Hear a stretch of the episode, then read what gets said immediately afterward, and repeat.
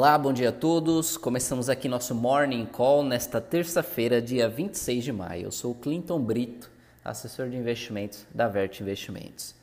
O Ibovespa fechou em forte alta de 4,25% ontem, cotado a 85.663 pontos, seguindo alívio político no Brasil e otimismo nos mercados globais com medidas de reabertura econômica e desenvolvimentos de vacinas apesar da guerra comercial em curso entre Estados Unidos e China.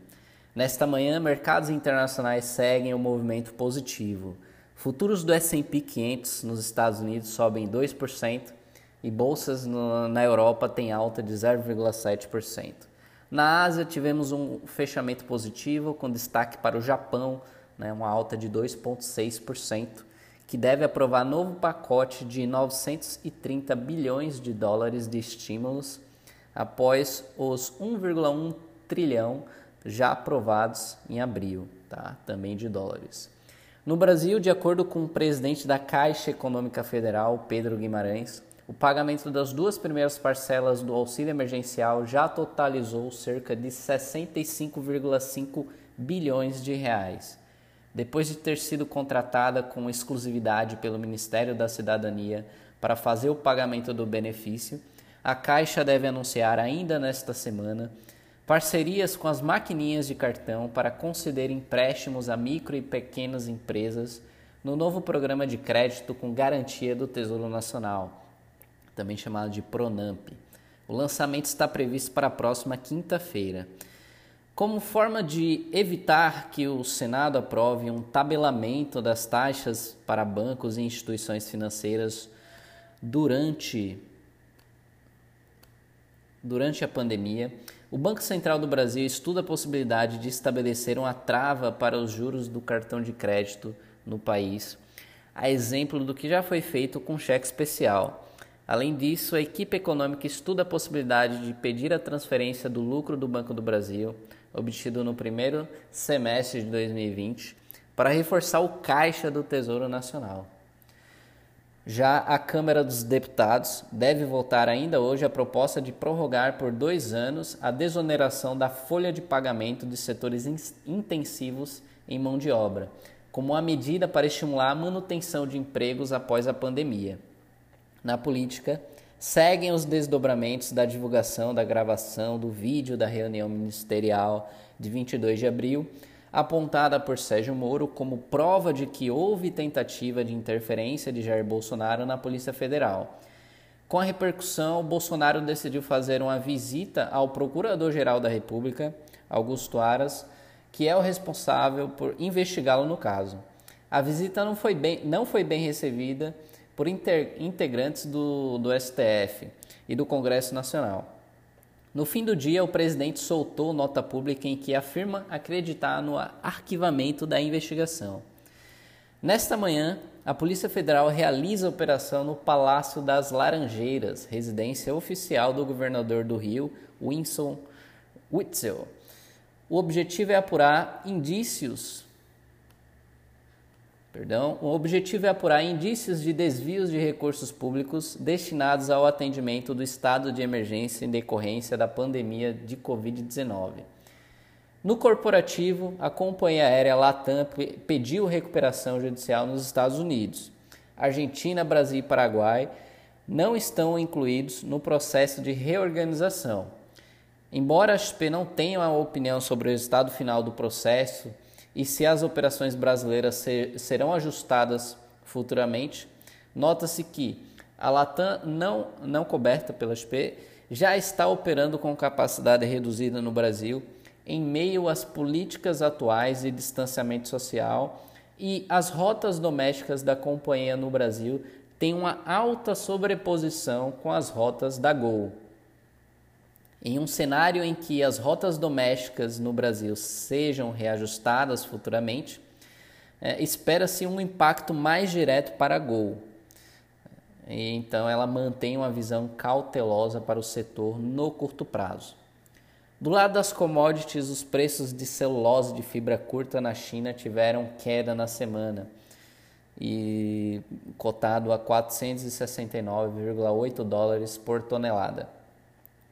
Mantém, a XP mantém uma visão otimista, positiva no longo prazo, com recomposição de margens dos produtores de papel na China.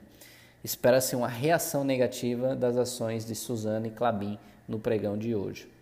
Por fim, a Magalu reportou resultados do primeiro trimestre de 2020 que foram negativamente impactados pelo fechamento temporário das lojas no final do mês de março, conforme esperado.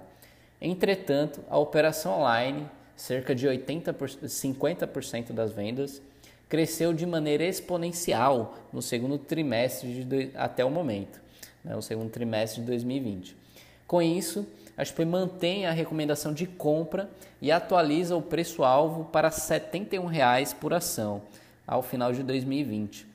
É, anteriormente, o preço-alvo para Magalu era R$ 58,00.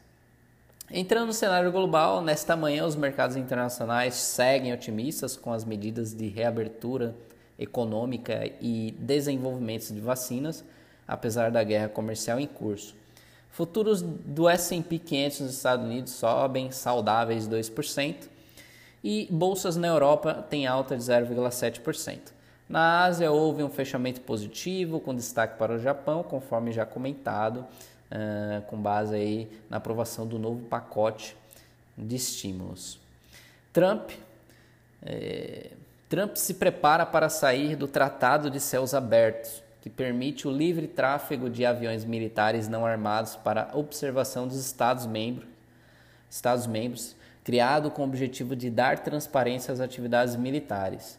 Próximo tema: Acordo Novo Começo, também chamado de New Start, referente à redução de arsenal nuclear, vence em fevereiro de 2021 e começa a ser discutido pelas embaixadas.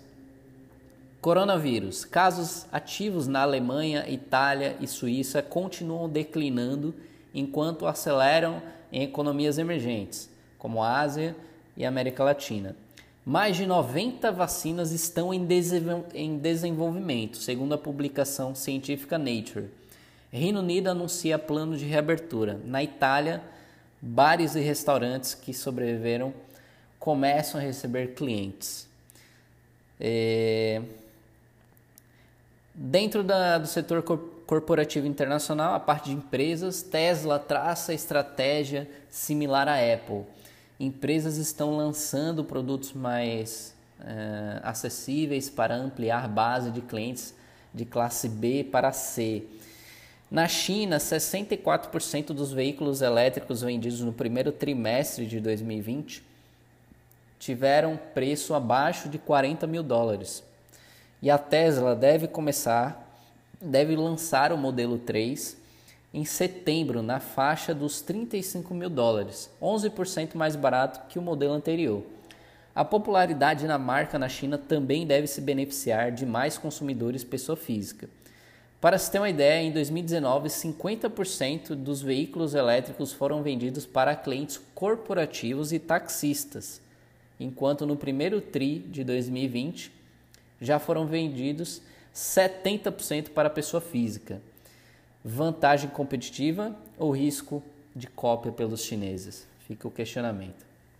Para espaço, SpaceX, né, a empresa aí do, do, do Elon Musk, também controlada por Elon Musk, irá enviar dois astronautas para a Estação Espacial Internacional nesta quarta-feira. O lançamento do foguete Falcon 9 acontece às 17 horas e 33 minutos, horário de Brasília, e terá também a transmissão que começa antes, 4, 4 horas antes do evento. É, Microsoft está bem posicionada para capturar as mudanças estruturais para a computação em nuvem.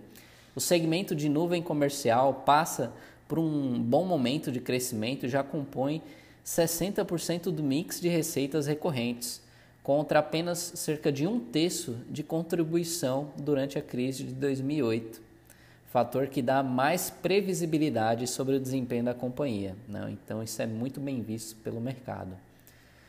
Uh, por fim, a análise de mercado, é, é, as declarações de falência de empresas sobem para níveis historicamente muito elevados, mas ainda inferiores aos vistos em 2008 e 2009. Né? Então a gente tem um gráfico aqui que não dá para mostrar para vocês via áudio, mas os níveis estão próximos aí ah, ao que a gente viu no ano de 2008, tá? Vamos ver aqui como é que está o pregão nesse momento, né? A abertura de mercado agora é 9,27. Né? O índice futuro nesse momento sobe 1%, 1,16%, cotado a 87 mil pontos. Tá? O dólar segue mais um pregão de queda, então no momento o dólar cai 1,31%, cotado a R$ 5,37, certo? Os contratos futuros de DI, né, que são os títulos pré-fixados do governo, as taxas caem né, na parte curta, média e longa da curva. Né? Então, basicamente, os títulos públicos, uh, os pré-fixados, estão caindo suas taxas no dia de hoje tá? Uh, então é isso, pessoal. Gostaria de agradecer aos feedbacks que recebemos né, já aqui com relação ao nosso Morning Call. Mais conteúdos estão previstos para a gente lançar ao longo das próximas semanas. É, gostaria de agradecer a todos, desejar um bom dia e bons negócios a todos. Forte abraço e até a próxima.